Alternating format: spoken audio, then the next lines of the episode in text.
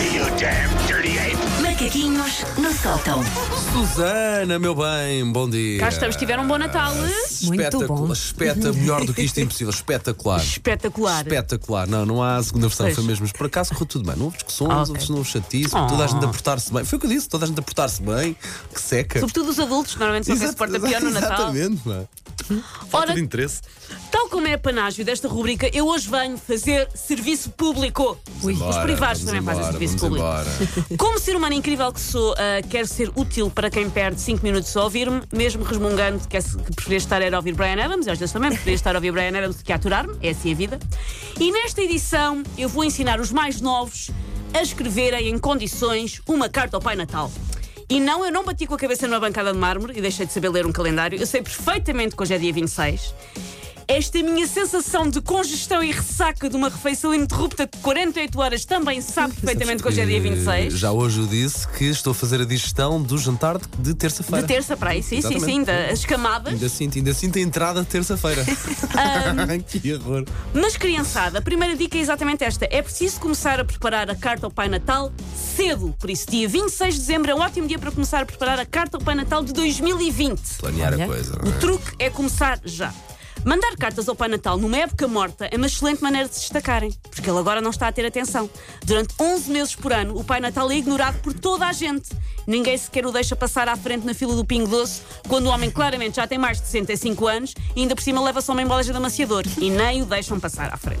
Por isso é que, nesta altura, em que São Nicolau tem de conduzir um Uber para sobreviver, é exatamente nesta altura que nós devemos escrever. Epá, deixa-me só dizer-te uma coisa. Eu fui eu que fiz de Pai Natal lá em casa. Sim. Ah, se vocês vissem um ataque de choro da vida. Pois é, eles odeiam. Eles odeiam. Epá, é que aquilo não durou 30 segundos. Eu tive de tirar porque a miúda estava a entrar ali numa coisa que estava, tinha que chamar o INEM. Ninguém se vestiu de Pai Natal em casa, mas é vamos à, à varanda ver o Pai Natal. Ok. E ele ainda olhou um bocadinho para o céu e depois começou Eu a chorar, a também, pensar: sim. não. Eu tive de tirar, eu, tive- eu estava mesmo todo vestido e com barba e com capuz e o fato todo completo. Eu tive de tirar tudo para ela perceber que era eu. E mesmo assim, aqueles primeiros segundos ela ainda estava baralhada. Pá, Ainda foi, ficou. Ficou coitadinha, pá, estava mesmo aflita. Ahm, portanto, crianças, esta altura é exatamente quando devem dizer alguma coisa ao Pai Natal, porque ele está, enfim, sozinho.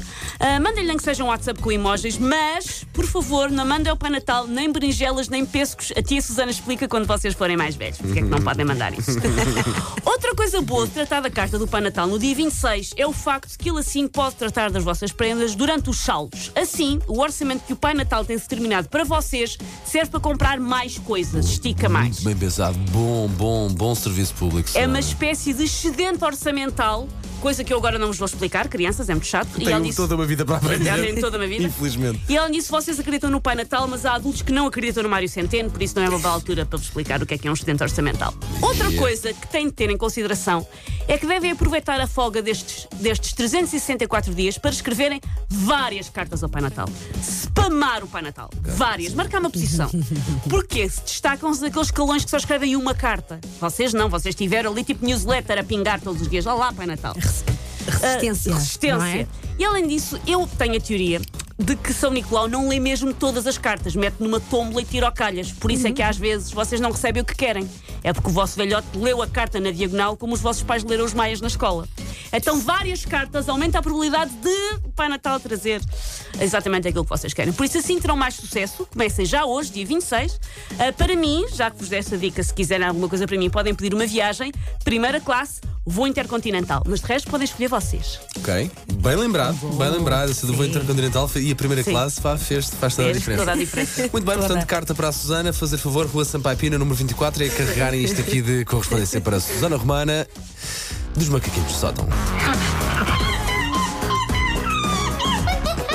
Take your stinking paws off me, you damn dirty ape! Macaquinhos no sótão.